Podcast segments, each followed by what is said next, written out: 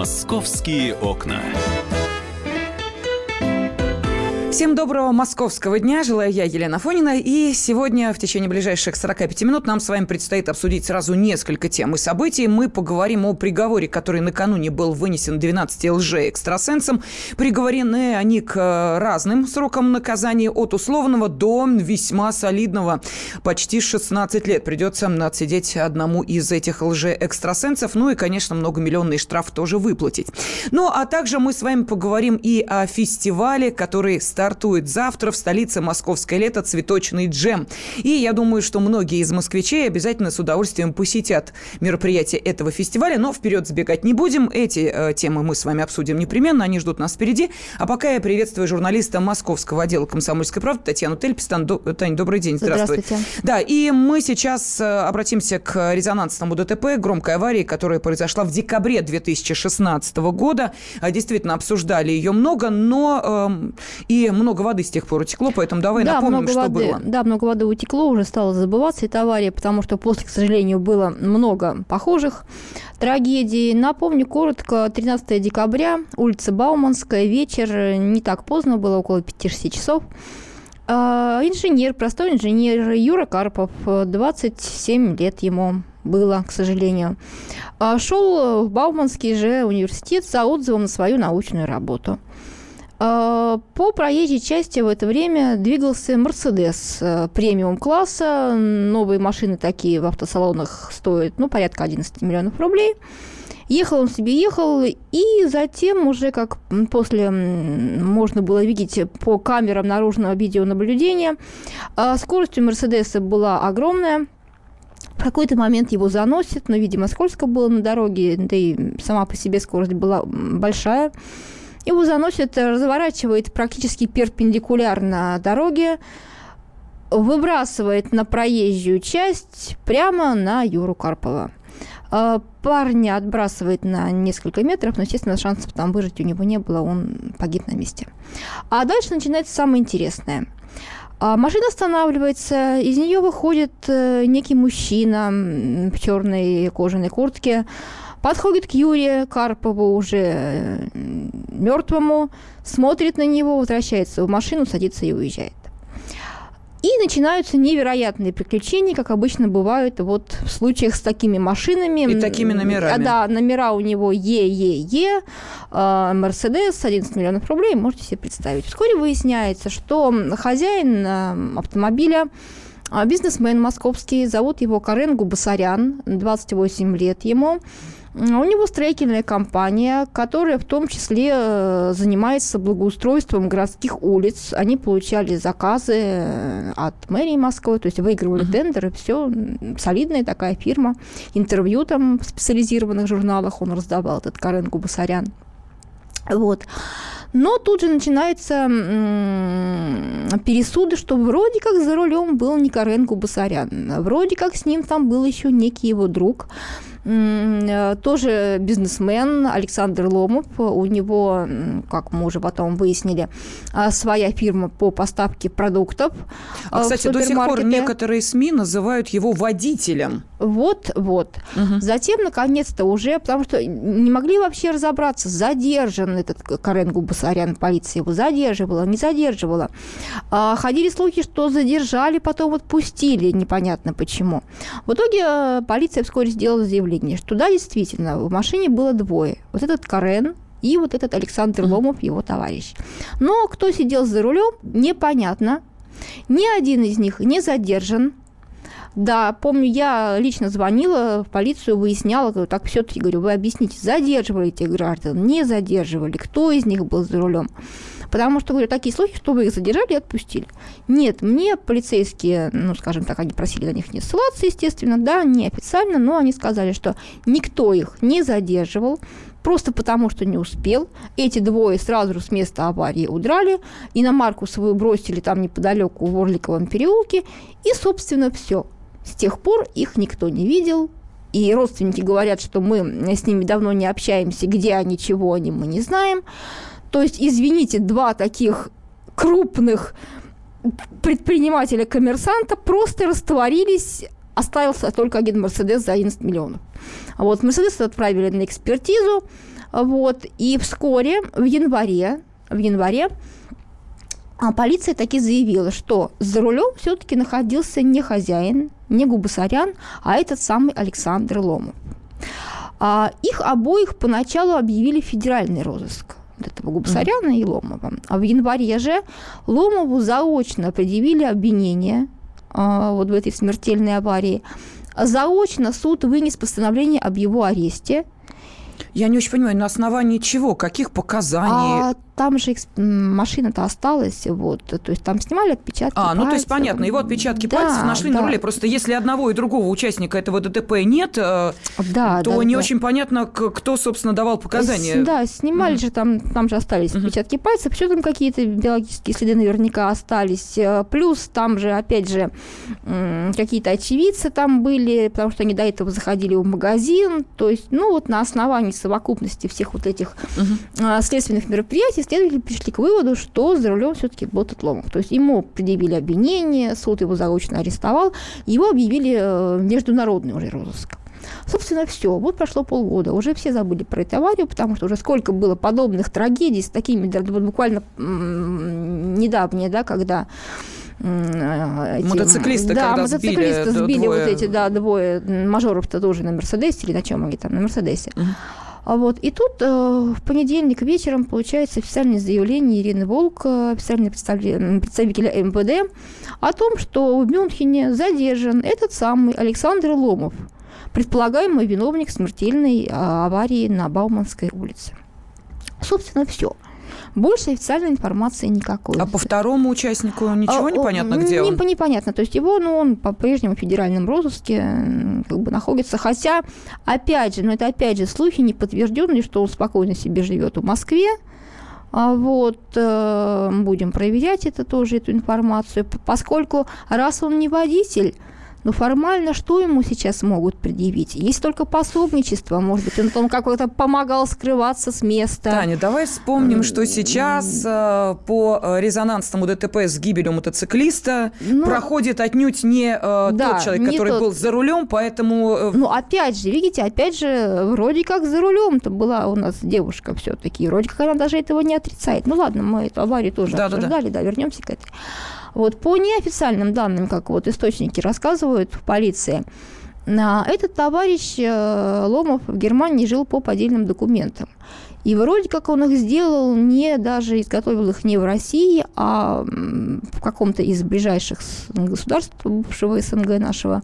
Вот. И там он пытался обосноваться, видимо, пытался получить вид на жительство – потому что для гражданства все-таки рановато ему там еще. Наша полиция, они говорят, мы еще сами сейчас все детали выясняем, поскольку его только вот взяли, ну, что называется, э, в воскресенье, местные-то правоохранители обратили на него внимание, но гражданин, извините, во всех этих базах разысканных находится, его, ну, его физиономия. Физиономия это да, но да. если у него другое имя, другие документы. Вот сейчас же поэтому начинается весь этот долгий бюрократический процесс. Немцы запрашивают у наших, кто он, за что вы его ищете, в чем он обвиняется. Соответственно, наши туда направляют свои запросы э, с просьбой о выдаче со всеми объяснениями, кто он и чего он. То есть это теперь начинается вот это бюрократическая канитель. Вовсе не значит, что нам его прям завтра этого Ломова привезут. Uh-huh. И, да. Но опять же, что ему грозит? Ему грозит максимум 5 лет колонии. Колонии поселения, потому что за смертельной аварии у нас там, в общем-то, в колонии строгого режима не сажают, потому что это считается непреднамеренным, непредумышленным преступлением. Опять же, небольшой тяжестью. То есть это максимум 5 лет колонии поселения, напомню, за смерть человека, да. Вот. Плюс с, с, при учете того, что он там ранее не судим, не привлекался, то есть он там ну, вряд ли он условным отделается, потому что все-таки он сбежал с места uh-huh. аварии. Но, опять же, наказание формальное, это единственное, может быть, если только родственники будут какую-то компенсацию моральную с него, да, требовать. Ну, а что моральной компенсации, когда Юры Карпа уже нет? Он даже не жениться не успел, ни детей у парня не было только вот, собственно... Защит... Да, ну в этой истории есть и другой вопрос, почему, собственно, дали уйти Да, с... да, большой вопрос, естественно. За границу угу. вот участнику этого ДТП вообще, каким образом... Э, были, почему... были, были основания их, да, поймать сразу же. Ну, следите за этой историей. Татьяна Телькис была с нами.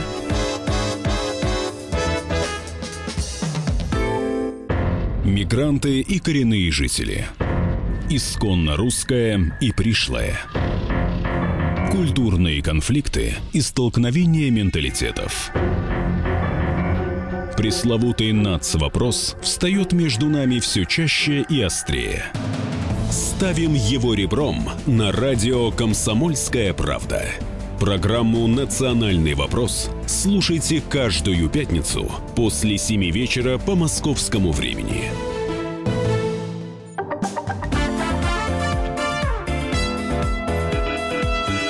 «Московские окна». Ну, еще два э, уголовных дела сейчас будут в центре нашего внимания. Мы э, продолжаем с вами обсуждать самые значимые московские события. Сегодня Тимирязевский суд Москвы рассмотрит вопрос об освобождении из-под стражи осужденного за разбой инвалида первой группы Антона Мамаева. Э, суд проведет выездное заседание в СИЗО «Матросская тишина», в больнице которого и находится сейчас Мамаев. Заседание будет проходить в закрытом режиме, так как будет исследоваться медицинское заключение Мамаева о состоянии здоровья, которое является тайной охраняемый законом. Но я думаю, что э, мы обязательно вернемся к этой теме уже эм, в нашем вечернем эфире после того, как будет понятно, какое решение сегодня вынесет Тимирязевский суд Москвы в отношении Антона Мамаева, который осужден за разбой и приговорен к четырем с половиной годам лишения свободы. Страдает Мамаев спинальной атрофией мышц и передвигается на инвалидном кресле. А, но э, если эм, в отношении Э, Мамаева еще будет вынесено решение о том, все-таки э, смогут ли ему заменить э, реальный срок условным, или, может быть, просто будет выбрана другая мера наказания, нахождения под стражей, то в отношении тех, кто ну, скажем честно, разводил людей на большие деньги. Мне кажется, что тут э, никаких уже сомнений быть не может. Они виновны. И э, вот именно э, такое решение вчера было вынесено Кузьминским судом Москвы. Был вынесен приговор участникам группы лже-экстрасенсов и парапсихологов. Наказания разные, варьируются от 6 лет условно до 16 лет колонии строгого режима. Сейчас на связи с нашей студией спецкор московского отдела комсомольской правда. Александр Рогоза. Саш, добрый день, здравствуй. Да, Лен, привет. Ну, а давай, тут... да, начнем с того, когда, собственно, эта а, группа была создана, сколько лет они занимались своей деятельностью и сколько человек пострадали? В течение двух лет они работали. Это началось осенью 2011 года и осенью 2013 их всех задержали. Наверное, по размаху это самая крупная из аналогичных группировок, которая вот ликвидирована за последние годы, по крайней мере, по количеству денег, э, которые в кавычках заработали эти мошенники, но, по крайней мере, по суммам, которые удалось доказать в, в ходе расследования. Официально э, в списке пострадавших 152 человека, но надо понимать, что Э, это далеко не полное, не, не, не все число, потому что многие отказались подавать заявление по каким-то причинам. Кто-то э, на полном серьезе считает, что если он вяжется вот в эти судебные дрязги и поможет следствию, что эти экстрасенсы как-то ему навредят. Ну, вот, Наведут порчу, была... что ли, Саша? Да, да, да, да. Угу. Ты, ты, ты, ты, ты удивишься, но многие на самом деле люди даже после такого верят во все эти сказки. Так вот, э, надо сказать, что схема довольно распространенная. А, то есть существовал колл-центр, а, его рекламировали через различные кабельные каналы, когда а, в прямом эфире выступали экстрасенсы, которые там через подставных звонящих а, демонстрировали якобы там чудеса, то, то есть они называли диагнозы безошибочно, якобы там с помощью одного только телефона. Ну и в дальнейшем они предлагали звонить людям в колл-центр, звонивший, звонившего обрабатывали очень быстро – и обещали помочь в течение короткого времени и э, именно дистанционно, то есть экстрасенсы якобы такого уровня, которые могут вообще все э, там, с помощью манипуляции рук на тысячи километров свою силу передавать. Суммы очень разные, от нескольких десятков тысяч до вот в списке этих 150 пострадавших есть люди, которые спустили и по 2, и по 3 миллиона. То есть надо понимать, что лечение растягивалось, э, суммы росли в геометрической э, прогрессии, потому что экстрасенсы э, обрабатывали людей так, что если у вас нет денег, но вы, ваше здоровье в такой опасности, что нужно обязательно брать кредит. То есть люди влазили в кредит, в долги, а, Саша, а люди да. какого возраста в основном? Просто в, вот... в, в, в основном, конечно, mm-hmm. люди пожилые, э, либо родственники людей тяжело больных, потому что это очень такая категория, которую, ну, не знаю, как с точки зрения морали обманывать таких, мне кажется, вообще за гранью, да, когда люди хватаются за последнюю соломинку. Э, в общей сложности 75 миллионов э, вот тот посчитанный ущерб – но, конечно, вот ты назвала сроки. Действительно, организатор группировки Владимир Соболев получил 16 лет колонии строгого режима. Его помощники поменьше, э, работники колл-центров, которые там не так давно работали в этой фирме, вообще отделались вот с условными сроками. Но штука в том, что, конечно, пострадавшим от этого решения, ну, по крайней мере, оно по позволит им подавать гражданские иски, уже и пытаться вернуть свои деньги. Но шансов на это, объективно говоря, очень немного, потому что основная часть, основная часть денег исчезла в неизвестном направлении, а сидя в тюрьме, как ты понимаешь, э, эти люди вряд ли смогут э, что-то выплачивать, тем более, что каждому из них э, еще сверху наложили штрафы довольно ощутимые. Тому же Соболеву 1 миллион рублей он должен выплатить в пользу государства. А, поэтому вот это, эта история очередное предупреждение всем людям, которые вот безоговорочно верят в то, что им кто-то может помочь просто по телефону, и это стоит огромных денег. Саш, скажи, пожалуйста, а чем известен Соболев? Известно, чем он занимался до того, как вдруг неожиданно решил организовать вот эту преступную банду экстрасенсов? Ты, ты знаешь, э, ну, обычно эти люди начинают одинаково, они работают в каких-нибудь компаниях, таки, компаниях сетевых. А, ну понятно. А, потому что параллельно есть еще одна группировка, где все сели, кроме лидера, по нему там в отдельное производство выделено, и там такая же схема колл-центры. То есть э, эти мужчины сначала работают на кого-то, как только они, что называется, просекают фишку, как можно самостоятельно уже разводить людей, они отделяются и создают свои ячейки. Но, а, да. Я просто хочу обратиться к нашим радиослушателям. Времени не так много. Есть еще подробности, которые мы сейчас обсудим с э, Сашей. А вопрос вам. Вы э, вот лично экстрасенсам доверяете после всех этих историй, после того, как уже не первая подобная э, банда экстрасенсов, э, ну, абсолютно банда, иначе как это назовешь, э, сейчас э, будет нести наказание за свои деяния. Вы экстрасенсам доверяете? Пожалуйста, телефон прямого эфира 8 800 200 ровно 9702 или можете отправить сообщение на WhatsApp и Viber 8 967 200 ровно 9702. А, Саш, я видела репортаж а, из а, зала суда, где, собственно, выносился этот приговор. Насколько я поняла, туда пришла только одна пострадавшая. Вот одна женщина набралась смелости для того, чтобы прийти и присутствовать при вынесении этого приговора. Ну, я имею в виду из тех, кто вот как раз оказался в поле деятельности этих экстрасенсов в кавычках. Ну да, тут, ну тут, во-первых, э, ответ очевиден, потому что пострадавшие не все находятся физически в Москве. То есть они mm. работали по всей стране. Э, каналы показывают везде. То есть человек мог из Челябинска звонить в этот московский колл-центр или там, не знаю, из Брянска условного. Ну а дальше ему говорят, что наши экстрасенсы настолько мощны, что смогут снять э, с вас любые болезни там с помощью э, просто с помощью телефонного разговора, где бы вы ни находились.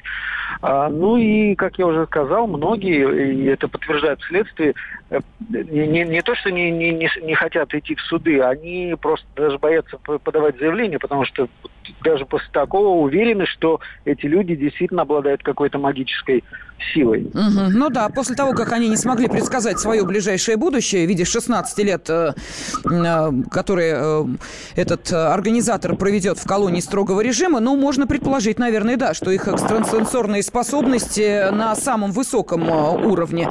Хотя, знаешь, все-таки вот эта вот вера в чудеса, по-моему, в российском человеке неистребима. И чтобы не происходило, мы по-прежнему думаем, ну, эти-то ладно, а вот есть наверняка, ого-го, какие мощные экстрасенсы, которые нам уж точно помогут.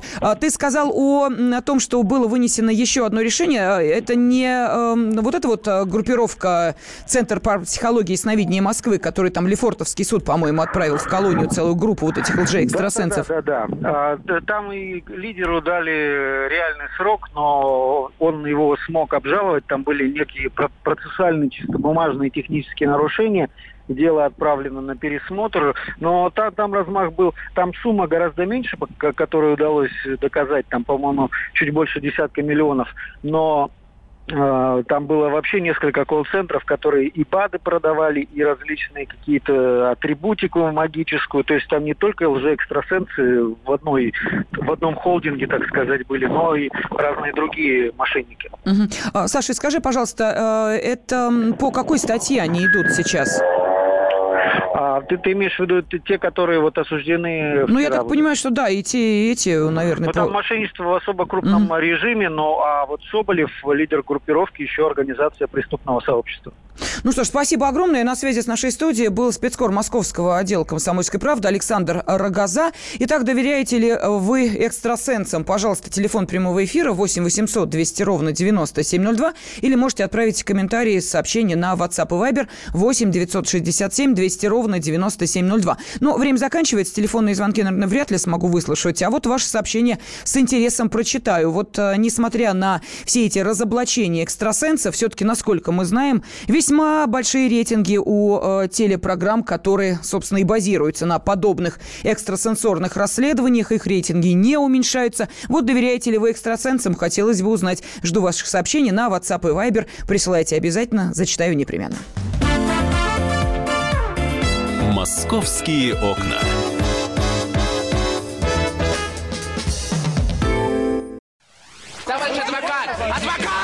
Спокойно, спокойно. Народного адвоката Леонида Альшанского хватит на всех.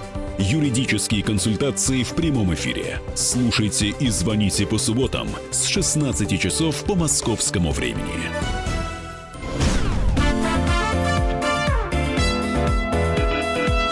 Московские окна.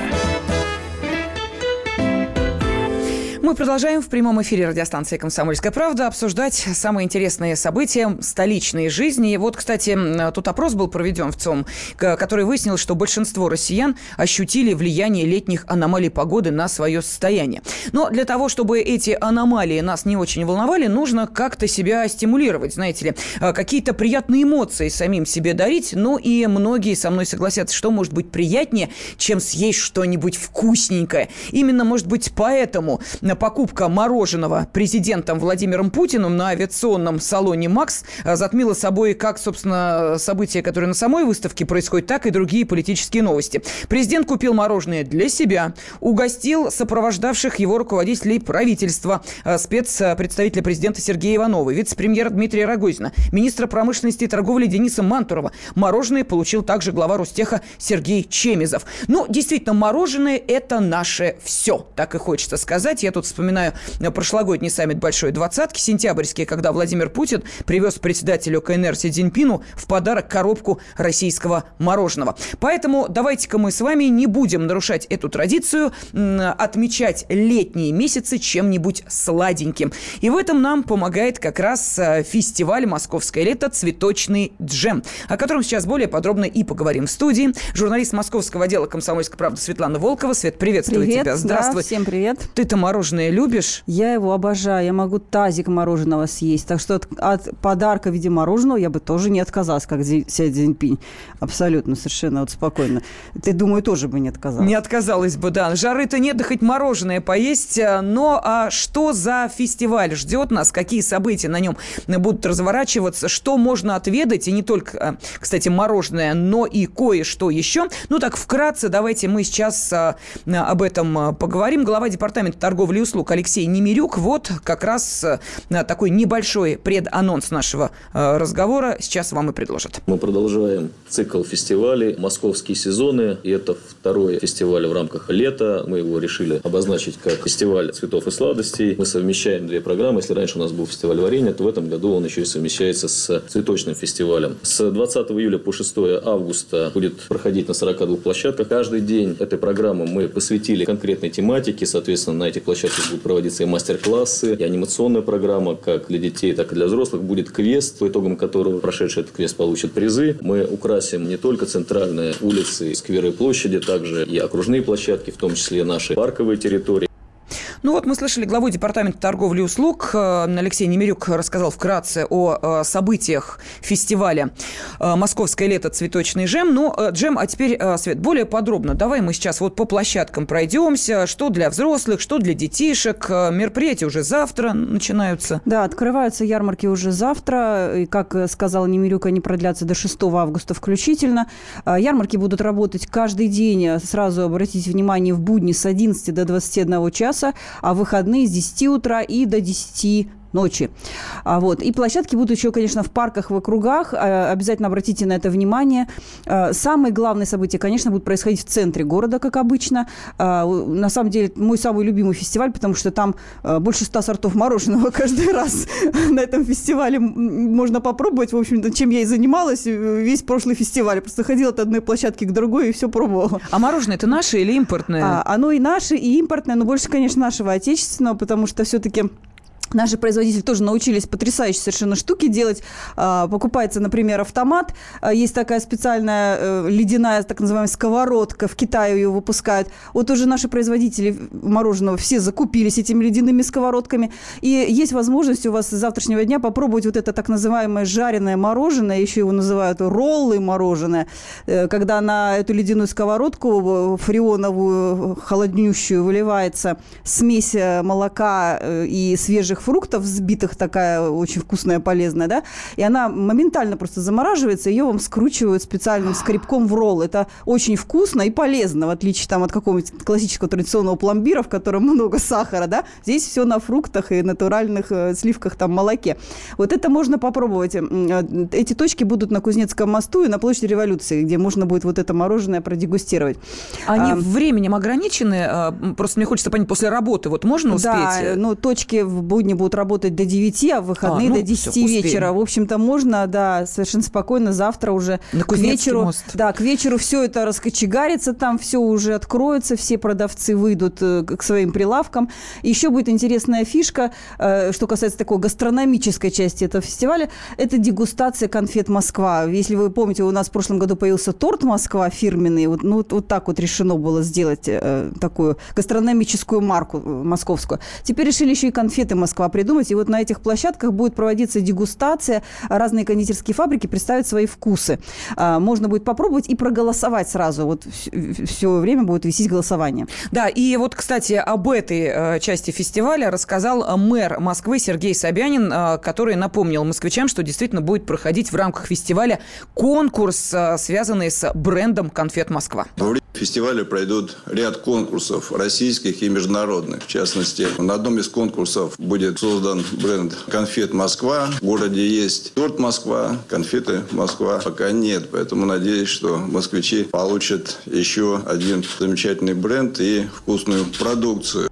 А вот, кстати, конкурс был достаточно такой объемный. Я вот э, помню информацию о том, что э, призывали там э, кондитеров, причем разных уровней, от э, ну, таких э, больших э, компаний до э, маленьких, э, присылать э, свои рецепты конфет на этот конкурс. Дальше москвичи должны были их продегустировать, оценить, и вот э, наиболее понравившиеся э, конфеты станут фирменными э, столичными конфетами. По-моему, э, хорошая инициатива. Да, вот там... Москва, Москва, я знаю, что сейчас вот когда едешь куда-нибудь, да, в другой город, обязательно покупаешь этот торт, привозишь его, ну, лучший подарок, по-моему. Я думаю, что мы как раз вот и получим сейчас тоже, я надеюсь, что все-таки это будет по вкусу не торт Москва, а будет это что-то другое, потому что сейчас 26 э, кондитеров, э, супермастеров будут участвовать в этом конкурсе.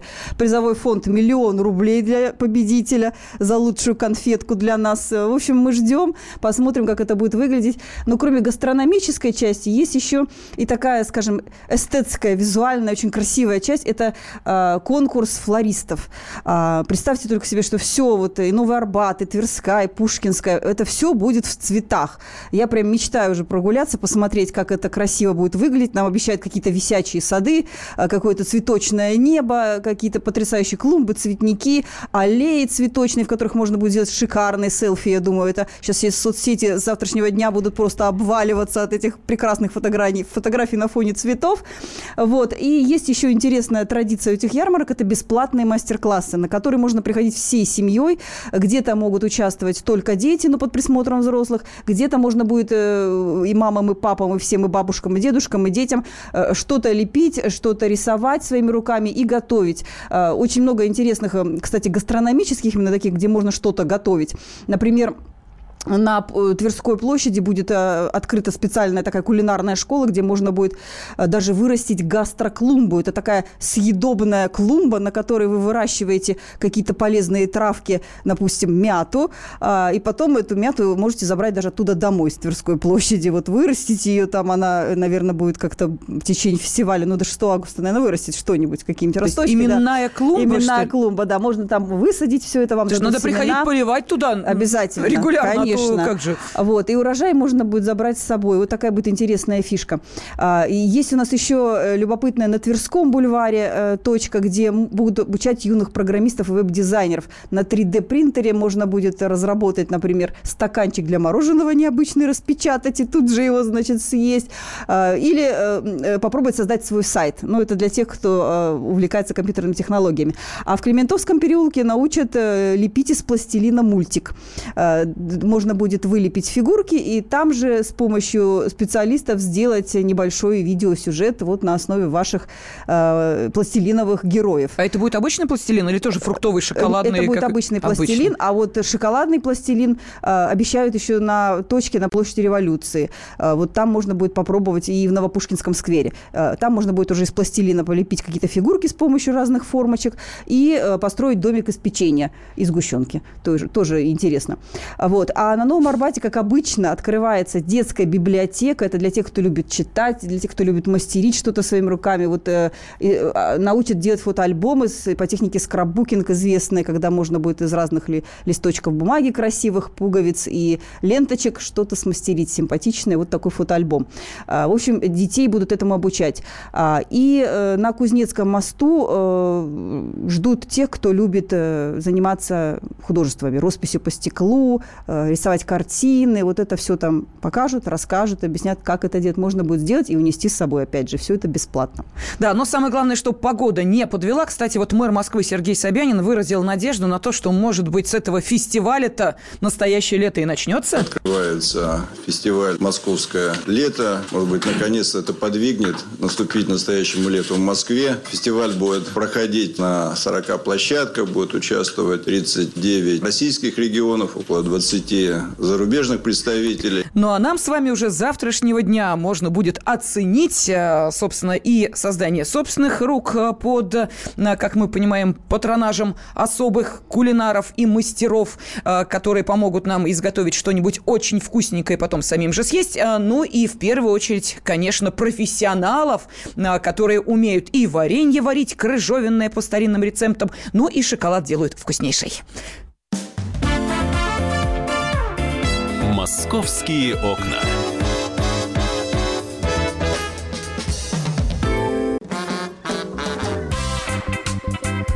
И в России. Мысли нет и денег нет. И за рубежом. Да хоть на Луне. Как же ты не дурачина, братец, если у тебя много сантиков, а ты в тюрьму попал. Деньги правят везде. О них говорили, говорят и будут говорить. По будням с 13 часов 5 минут по московскому времени в программе «Личные деньги» на радио «Комсомольская правда».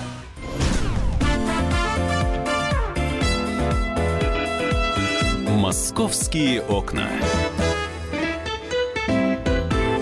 Мы приветствуем всех, кто слушает радиостанцию «Комсомольская правда». Москвичей, конечно же, в первую очередь. Это программа для вас о жизни в городе, но и о том, что в Москве происходит. Поэтому будут э, и вопросы, но будут и темы, которые хотелось бы обсудить вместе с вами. Э, и э, я, Елена Фонина, сейчас с удовольствием приветствую в студии заместитель редактора отдела московского выпуска «Комсомольской правды» Наталью Варсегову. Наташа, добрый день, здравствуй. Добрый день. Что у тебя вид какой-то не выспавшийся? Что, Слушай, соседи опять, что ли? Соседи, понимаешь, у меня сверху живут живут соседи, пара, вот пара пенсионеров, супруги, уже пенсионные, у них две собачки, Лен. Собачки лают просто бесконечно. При, при этом, понимаешь, куда-то вот они лают и днем, и ночью. Днем, когда куда-то пенсионеры уходят в магазин или куда-то еще, вот там, причем они старенькие такие, вот уже им за 70 лет, эти две собачки, они маленькие, ну какие же они звонкие. Сегодня они лаяли всю ночь, то ли дома хозяева не ночевали, то ли что-то еще. Это, это просто надо Знакомо, Я не знаю, да? как управу найти. Знакомо, уважаемые наши радиослушатели? Вот примерно э, две трети э, тех историй, которые с, э, связаны с, э, ну, скажем так, э, не очень э, позитивными отношениями с соседями, вот именно э, истории такого содержания. То по голове ходят, э, то, понимаешь ли, музыку включает, то еще что-либо. Вот именно о таких историях мы сегодня и решили поговорить. Вопрос, как вы решаете на свои проблемы с шумными соседями? Э, пытаетесь поговорить с ними, сразу идете к сотрудникам полиции. И вот именно этим и озадачилась Наталья Варсегова. Написала большую статью, пообщалась с э, огромным количеством специалистов. И вот э, сейчас мы, собственно, подетально и разберем, что нужно сделать, если вам мешают громкие соседи. Ну что, Наташа, насколько я поняла, действительно история типичная. Вообще, история, да, действительно типичная. Тут еще проблема-то в чем? Что даже если вот мы ходили к этим соседям, пытались с ними как-то договориться, сказать, что у вас собачки лают, ну, бесполезно. Они не... Нет у нас такие хорошие собачки, они вот никак. Ну, к участковому пытались достучаться. Он говорит, ну, я ничего не могу сделать, потому что вот они владельцы собак и так далее. Но на самом деле не вот это, не, не, эти, не этот случай, не моя вот, так скажем, война в кавычках с соседями э, подвиг, подвигла меня к тому, чтобы написать этот материал. Сейчас в Госдуме находится на рассмотрении закон о повышении административных штрафов за нарушение покоя граждан и тишины в ночное время. И предлагается увеличить наказание в 20 раз. Вот сейчас минимальный штраф для физического лица 1000 рублей. А если в 20 раз увеличить, наверное, все-таки собачки эти перестанут лаять. Да, да это... телевизор будет включаться Теле... потише, музыка уже будет звучать э, не, э, знаете ли, в то время, когда все остальные э, спят, но как-то немножечко пораньше. И вообще, я думаю, что для наших радиослушателей нужно напомнить, вот какие сейчас действуют законы о тишине. Но ведь мы же живем по закону, правильно? Значит, и соседи должны жить по закону. А какие нормы есть допустимого уровня шума? Вот всю эту информацию мы собрали в небольшую справку. Справка на радио «Комсомольская правда». Комфортный уровень шума для человека составляет 30 дБ, а безопасный максимум – 60. Для сравнения, шелест листвы в лесу оценивается в 40 дБ, громкая речь человека в 50, оживленная улица производит 75, а один отбойный молоток – 120 дБ шума.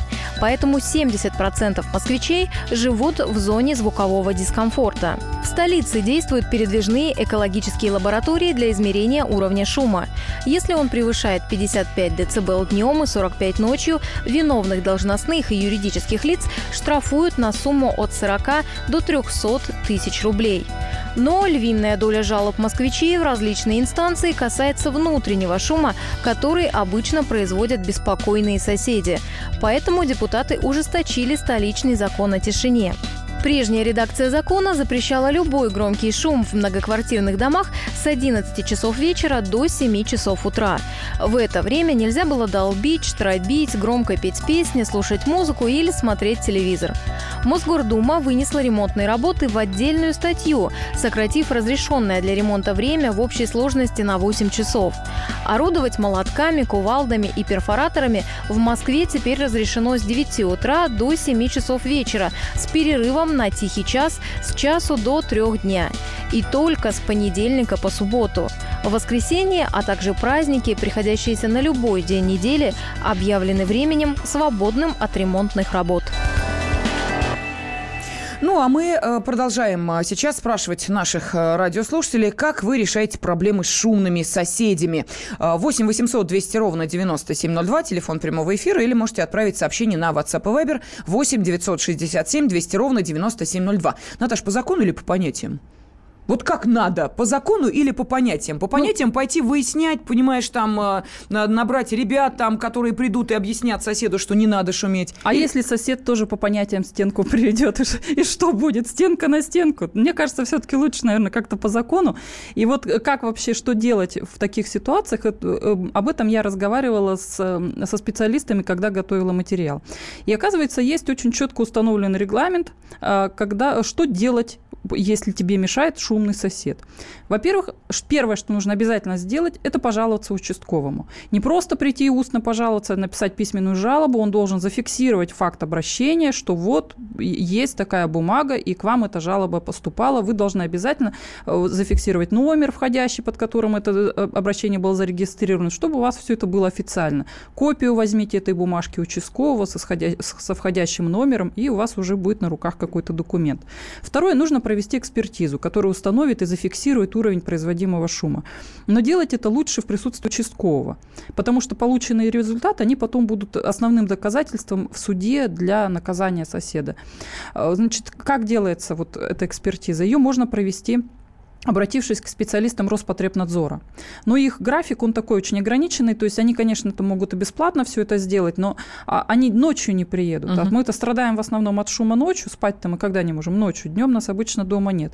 Поэтому и по выходным тоже они к заказчикам не выезжают, поэтому, как правило, люди обращаются к независимым лабораториям, правда, там за их услуги нужно платить. От 10 тысяч рублей, насколько я понимаю, стоит вызов, э, там вообще зависит, конечно, все от ситуации, ночью, на выходных приезжаем, вечером и так далее. Но зато вот эксперты независимых лабораторий готовы выехать в любое время. Их несложно найти в интернете, и очень много таких компаний. Есть самые проверенные, обычно в Яндекс забиваешь, э, там закон о тишине или замерить уровень шума и так далее, и там сразу куча всего вываливается. Дальше специалист приходит к вам домой, и ждет, когда соседи начинают шуметь. То есть, собственно, вот ждет этот час X. Перед этим он замеряет фоновый уровень шума, то есть когда в вашей квартире тихо. Это вот э, одно показание. Столько-то децибел, например, там 30 децибел, вот это относительно тихо в вашей квартире. А потом когда он дожидается уже вот этот, э, когда постороннего шума, он снова начинает делать измерения с помощью шумомера, и уже там совсем другой уровень шума, например, это будет 70 дБ. После этого он уже делает разницу, э, учитывается разница и составляется акт. А, Наташа, это почасовая оплата идет э, у услуги? Нет, это выезд. выезд а, один. просто выезд, да, это да. на всякий случай. А то ведь э, шумных соседей можно, знаете ли, до двух часов ночи прождать, э, сидя вместе с специалистом, который должен будет замерить да. шум, который они производят. Я вот, кстати, спрашивала специалистов о том, что вот, ну вот что мне делать. Мне вообще-то жалко этих вот пожилых своих соседей с собачками. И как-то вот, ну, мне жалко на них действительно жалобы писать, к участковому идти и так далее. Но оказывается, вот на самом деле, если не получается договориться, то закон-то одинаковый одинаков для всех. И может быть даже вот если как-то пригрозить им каким-то штрафом, то действительно, может быть, проблема-то у меня исчезнет, вот этого бесконеч... uh-huh. бесконечного лая. Были, кстати, такие случаи интересные, вот меня это очень удивило, когда женщина, заказчица, она была полностью уверена в том, что э, ночью, часа в два ночи соседи начинают активно стучать палкой прям по полу, и у нее все это сверху отдается, она спать не может и так далее. Она вызвала к себе специалиста, специалист две ночи с ней просидел. Знаете, что выяснилось? Оказывается, у нее ночью резко поднималось давление, и она слышала удары своего сердца. Ничего себе, вот это да. Да, и специалисту вот в итоге удалось уговорить ее лечь в обс... на обследование в больницу. После этого, после лечения жалобы на соседей Наташа, я представляю, сколько крови она попортила этим несчастным соседям, ведь э, прежде чем она вызвала специалиста, она же наверняка пыталась с ними отношения выяснить. Конечно, и ходила, разбиралась. Да, и бедные соседи, которые ни сном, ни духом спят себе по ночам спокойненько и даже не подозревают о том, что у их э, соседки снизу вдруг неожиданно возникают такие проблемы я думаю, что да, здесь, э, конечно, это курьез скорее, да, это конечно, вот из разряда... из разряда таких, да, курьезных случаев. Да, но тем не менее, э, разговор о шумных соседях мы с вами обязательно продолжим, поэтому как вы решаете вопросы с шумными соседями, хотелось бы узнать, звоните 8 800 200 ровно 9702. Московские окна.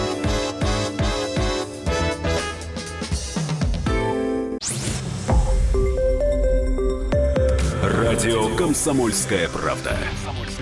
Более сотни городов вещания и многомиллионная аудитория. Хабаровск 88 и 3 FM. Эм. Челябинск 95 и 3 FM. Эм. Барнаул 106 и 8 FM. Эм. Москва 97 и 2 FM. Слушаем всей страной.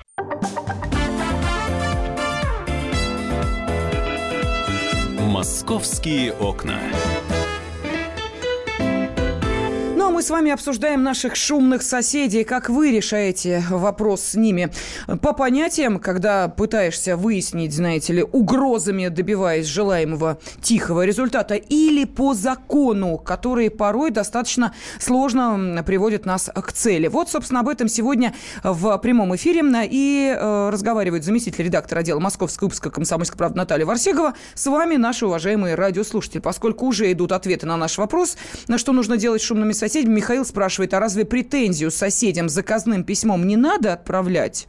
Вот я думаю, что этот вопрос мы переадресуем техническому директору независимой лаборатории Тестека Александру Куксе. Александр, здравствуйте.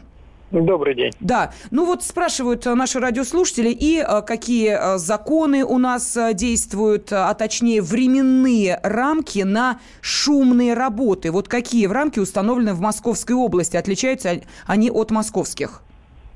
В принципе, у нас закон один, и ночное время, то есть ночные шумы должны быть, скажем так, тише, начинается с 11 вечера до 7 утра. Выходные дни планируется расширить это то с 10 вечера до 9 часов дня, а, ну, да, до 9 часов утра, иногда и больше. Но это пока на стадии обсуждения. А так, соответственно, шумные работы допускается проводить в дневное время, но при этом э, стоит учесть, что э, экстренные работы могут проводиться в любое время при любых уровнях шума. Ну, потому что это все-таки экстренная работа. А то, что касается вот этих претензий заказным письмом, а, это действенный способ выразить свое «ф» и предупредить а, соседа? Выразить свое «ф» – это, конечно, способ. Тем более, если, например, вы собираетесь с ним в любом случае судиться, то это еще одно дополнительное доказательство и подтверждение того, что вы с ним пытались нормально разрешить ситуацию. Вот у вас есть письмо, которое сосед получил, соответственно, мог имел возможность с ним ознакомиться, но не учел. Э, поэтому, как это не смешно, это действительно один из способов и один из методов. Но самый простой, конечно, это все-таки снарядом полиции. Александр, скажите, а вот э, как часто в вашей практике бывали случаи, когда суд наказывал вот так называемого производителя шума? А, да практически каждый случай, когда дело доходит до суда, суд встает на сторону пострадавшего. И, соответственно, выписывается штраф нарушителю, предписание не нарушать. И при этом, если даже это повторяется, то со второго раза, скажем так, это становится более неприятными последствия для виновника. Ну, а там ведь э, штраф-то не слишком большой. Ну, что такое? Тысяча, две тысячи э, рублей для э, людей, которые там, я не знаю, собирают шумные вечеринки, у них дорогая стереосистема, там, музыкальная система. Ну, для них тысячу рублей штрафа заплатить. Один раз заплатят, ну, кто будет второй раз с тем же самым вопросом в суды обращаться? Опять всю эту ну, машину запускать? А, ну, во-первых, штраф все-таки до 5 тысяч, чуть-чуть более ощутимо. Во-вторых, по постановлению суда также возмещается стоимость проведения экспертизы, анализа и все издержки. А, соответственно, помимо нервотрепки, человек должен будет еще отдавать свои деньги и тратить свое время на суды. Тут еще такой дополнительный фактор, что ли, наказания. И, соответственно, а, при повторном таком а, человек понимает, что он попадает, скорее всего, так, приблизительно на свою зарплату, то начинают уже более вдумчиво подходить к шуму, не знаю, там делать какую-то шумоизоляцию, если он не, никак не может отказаться от шумных вечеринок, либо хотя бы согласовывать с соседями свои бурные действия ночные. Да, но ведь э, есть э, разные категории соседей, да, есть э, люди пожилые, которые в силу возраста просто хуже слышат. Им-то кажется, что все нормально, что они-то музыку, телевизор и прочее слушают достаточно тихо, а весь дом сотрясается. И вторая категория, ну, новорожденные. Понимаете, нет, да, нет, новорожденные, да, они могут могут кричать вне зависимости от времени э, суток, понимаете? А за стенкой, может быть, э, живет мужчина, который детского крика не выносит. Для него это раздражитель. И что дальше делать вот в этой ситуации? А, тут тонкий момент. Одно дело является раздражителем и, ну, скажем так, индивидуальная непереносимость, будь то стук палочки, не знаю, там запах пожилых людей. И другое дело нарушение закона. А если шумоизоляция достаточная в доме, там в панельном, монолите, в кирпичном, э, рев ребенка из комнат, из соседней квартиры, не из комнаты, конечно, э, вряд ли будет слышен соседями.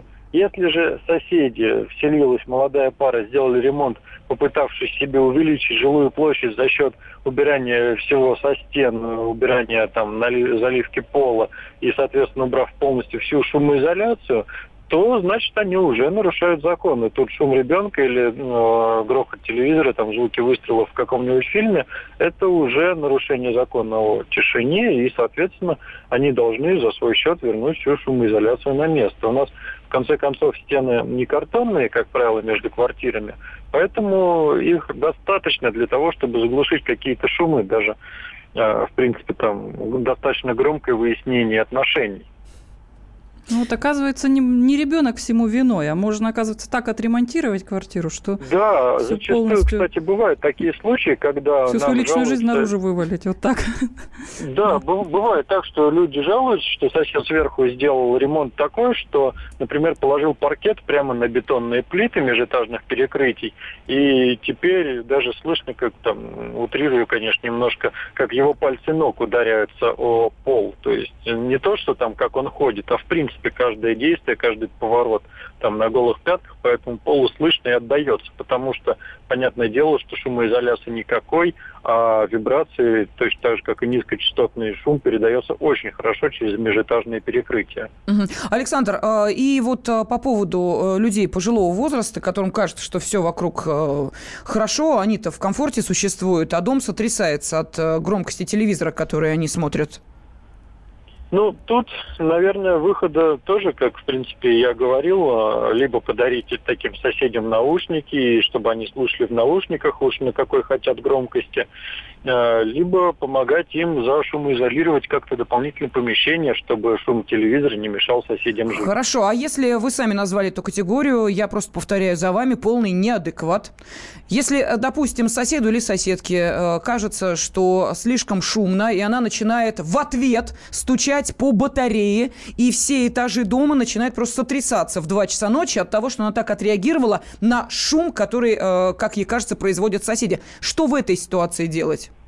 Ну, тут, скорее всего, только воспитательная беседа с участковым, вызов наряда полиции на и регулярно ее жалобы там по ее поведению.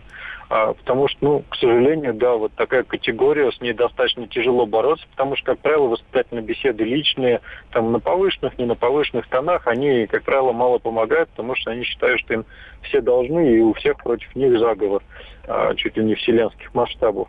А, поэтому тут бороться, ну, желательно, конечно, только юридическими методами и способами.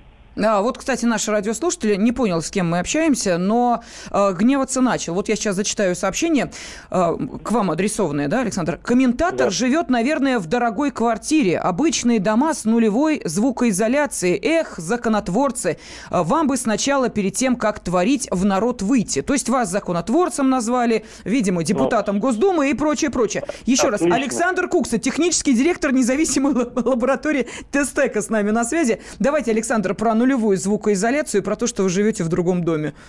Я жил в Хрущевке пятиэтажной, соседей а слышал только этажом выше, которые громко смотрели телевизор. Мне достаточно было подняться, познакомиться, подержаться, как говорится, за руку и сказать, ребята, пожалуйста, в телевизор в 10 часов вечера делайте потише. На что люди сказали, ой, хорошо, мы что-то увлеклись, извините. Больше так не делали. При этом без всяких угроз, и, в принципе, мне внешность достаточно дружелюбная, не угрожающая. Поэтому уж если в кирпичной пятиэтажке достаточно шумоизоляции при нормальном ремонте, то уж я думаю в более современных домах э, она не хуже. Ну, не тоже думаю, я в этом уверен. И в панельных домах нормальная. Если же вы, например, купили в новом фонде жилье, и вы слышите, как соседи жуют салат, или как у них по стене бегают тараканы, либо домашние питомцы по столу, то это уже повод как раз-таки подавать э, претензию компании-застройщику, либо обслуживающей организации, что недостаточно шумоизоляция. Мы с такими случаями тоже сталкиваемся, когда из квартиры слышно шум лифта или покашливание человека, который едет в лифте. Вот ну, про лифт как раз хотела спросить. Если да, проблема вот с лифтом, то нужно как раз писать э, в управляющую компанию жалобу, да? Насколько я понимаю. Да, да, да, да. То есть это с ними общаться долго, нудно. То, точно так же проводить в мониторинге уже измерение уровня шума и смотреть, э, какие шумы, насколько они дают превышение или не дают, и высказывать претензии. Потому что ну, бывают ситуации, когда человек э, скажем так, ведется на рекламу, что там супер-мега современный дом, там идеальная тишина, только пение птичек и так далее. А, вот, в итоге слушаю, значит, грохот грузового лифта, как он ездит между этажами. Но это, разумеется, не дело, и это нарушение, конечно, наших конституционных прав. Спасибо огромное. Технический директор независимой лаборатории Тестека Александр Кукса сейчас был с нами на связи. Наташа, я не подозревала, что мой дом, построенный в 92 году, нарушает все э, действующие нормы по шуму, потому что я как раз слышу, как лифт ездит между этажами. Вот это я как думала, раз что нарушение. это нормально, оказывается, это нарушение. Слушайте, вот как э, хорошо слушать радиостанцию «Комсомольская правда», на ней работать. Много нужного, важного и полезного узнаешь. И я думаю, что наши радиослушатели, которые сейчас пишут сообщения, я их зачитаю обязательно через 4 минуты. окна.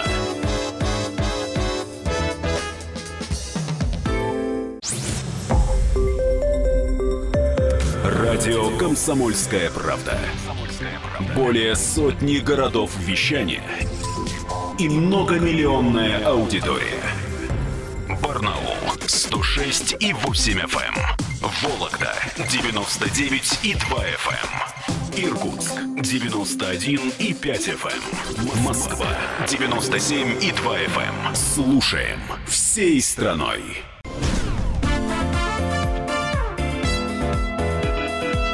Московские окна.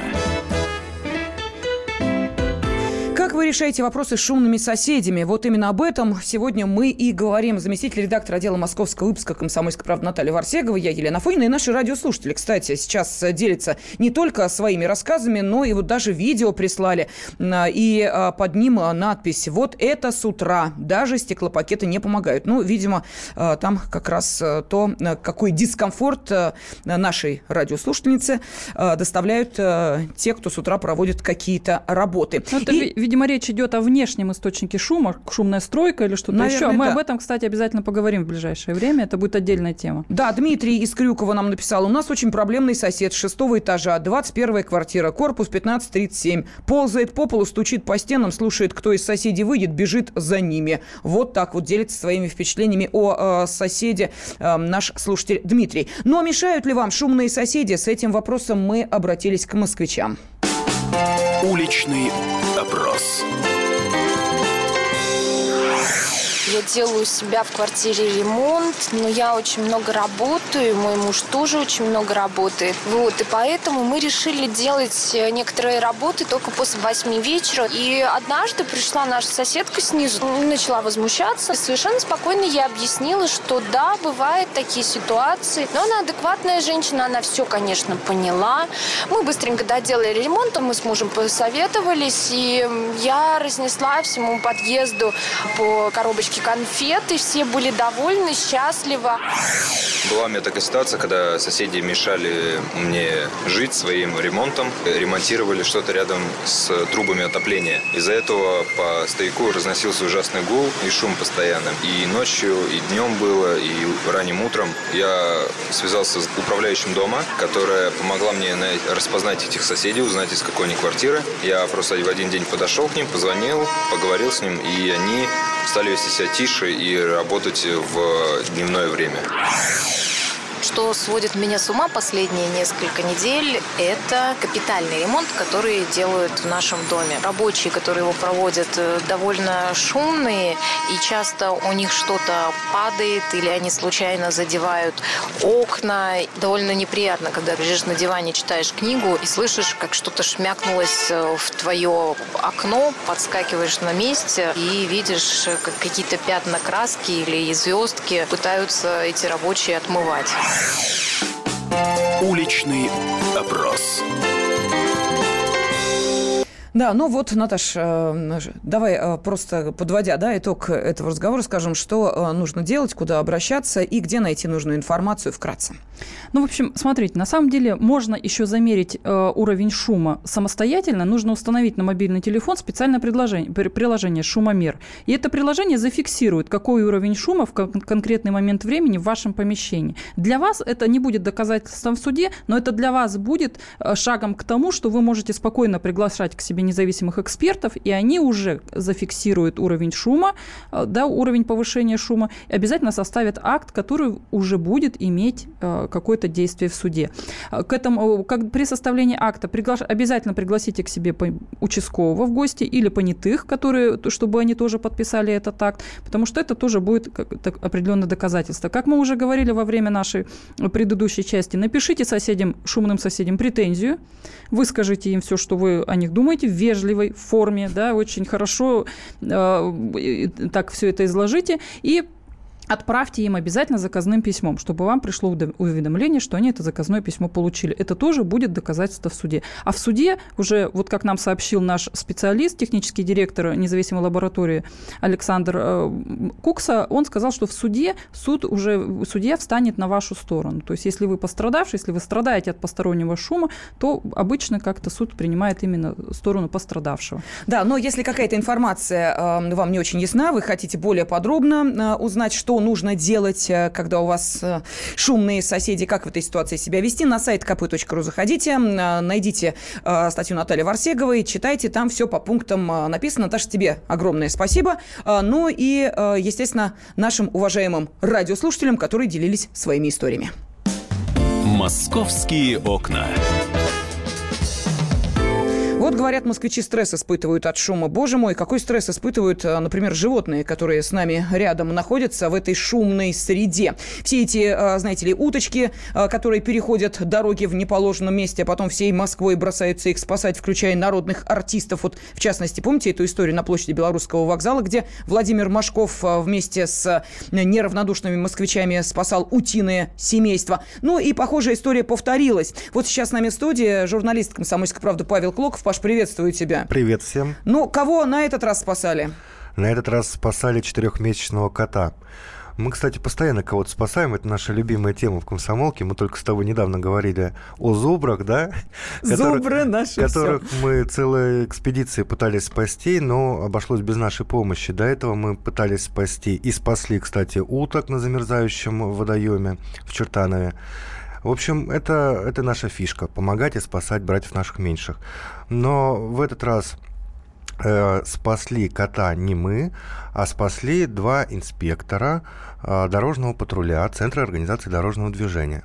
Это новое ведомство э, в ЦОД, э, ну, дорожный патруль называется, пару месяцев назад его создали для того, чтобы ну, официально увеличить пропускную способность дорог. Они отслеживают, где ДТП, где машина сломалась. Ведь бывает, там едет блондинка, проколола колесо, бегает вокруг этой машины, не знает, что делать. Тут э, из ситуационного центра ЦОД звонят этим инспекторам, называют адрес, они приезжают, успокаивают. Один успокаивает блондинку, там, дает ей кофе выпить, э, а второй меняет колесо или э, отвозит машину, ну или на обочину там отгоняет, либо в автосервис. В общем, такая служба. Ну и плюс они смотрят за состоянием дорожных знаков, за, за состоянием дороги. Если где-то провал грунта, они тут же об этом сообщают. То есть они ездят, патрулируют и в случае чего оказывают помощь. Кому она нужна? На сей раз помощь пригодилась коту. Да, и вот как об этом рассказывает инспектор Центра организации дорожного движения Игнатий Орловский. Мы с коллегой Александром Назаровым ехали по своему маршруту, мониторили, среди прочего, карту Яндекса и обратили внимание на запись «Код на разделительной, помогите спасти». Давай посмотрим, давай. Едем, едем и не видим. Уже проезжаем практически дом, который был обозначен на карте. Видим такой кусок грязного пакета, торчащий из металлических подразделений на третьем транспорте. При ближайшем рассмотрении это оказался подстриженный хвост в стиле львиного, такой с кисточкой на конце. Выяснилось, что это здоровый огромный кот Майкун, который залез в квадратный такой металлический столб. Там застрял. И слава богу, что застрял, потому что он никуда не бежал. Да, ну и дышать, наверное, было ему сложновато. Я бы назвал его Винни-Пухом, если бы он был чуть поменьше. Но он, к сожалению, уже откликается на кличку Майк. Он э, выскочил из окна второго этажа на Новослободской и побежал гулять. Гулял-гулял и добрел до третьего транспортного кольца, это уже на Беговой, в районе дома номер 7. Каким-то образом он пересек проезжую часть, потому что почему каким-то образом это сложно сделать, не попав, не попав под машину коту. И, наверное, это было в темное время суток, как считают сами эти инспекторы, потому что, ну, днем там перейти нереально дорогу. Это чудом. Тем более он большой, несмотря на свой четырехмесячный возраст, он весит килограммов 5. Такая порода, это очень большие коты, и он дальше будет расти. На рысь похож. У него такие да, кисточки да, да. на ушах, кисточка на хвосте. Вот. И ну, в общем, он каким-то образом перебежал, и там э, вот этот вот отбойник, который разделяет дорогу, э, он э, держится на опорах. Угу. И на каждой опоре есть такая коробочка, на которой уже цепляется само ограждение. И в, эту, в этой коробочке была, в этом коробе была э, дырка ну, с кулачок. Он, видимо, голову просунул, назад никак. Он туда. И, в общем, э, один хвост торчал с этой кисточкой. И он им размахивал, как, э, значит, тревога, тревога, помогите, я не могу выйти. И он явно просидел там не 5, не 10 минут, потому что они по карте смотрели, там э, это сообщение было не, не только что написано, там, допустим, mm-hmm. ну, полтора часа назад. Помогите, код, а водитель, видимо, проехал, написал, а вернуться не смог, потому что ну, он уже проехал, как, как вернешься. Ну, да, Это да, надо два часа объезжать, чтобы на то же место приехать на третьем транспортном кольце. И они решили проверить и не прогадали. Самое чудесное, что получилось дальше, они нашли в тот же день хозяина. Вот это, вот это действительно чудо. Ладно, спасли кота, молодцы. Так они еще полезли в интернет искать объявление о пропаже и нашли в том же районе э, похожее объявление, та же порода. Два дня назад Э, кот породы Мейн Кун пропал. Они позвонили, там хозяева просто, ну, просто на седьмом небе от счастья. Да, жаль, мы не успеем сейчас просто послушать э, эмоции Алены Нечапорук, хозяйки кота Майка. А, но самое главное, что она искренне поблагодарила сотрудников э, этой вновь созданной организации, Центра организации дорожного движения, а, поскольку если бы не они, то, наверное, э, все-таки участь кота была бы печальна. Ну, а теперь будет расти мужать. Они, кстати, его теперь все, решетки на окна из дома кота не выпускаем? Да, действительно, не было решетки на окне, ты угадал. Было просто открыто окно. И Алена, Алена хозяйка, сказала, что больше этого не повторится будем за ним следить, они его очень любят.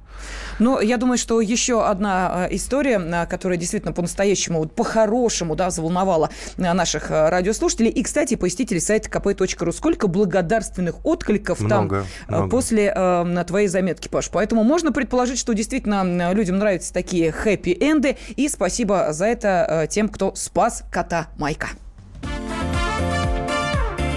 Московские окна.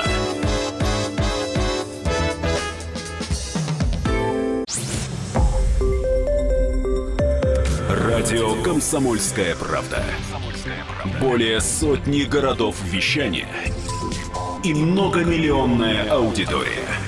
Калининград 107 и 2 FM. Эм. Кемерово 89 и 8 FM. Эм. Красноярск 107 и 1 FM. Эм. Москва 97 и 2 FM. Слушаем всей страной.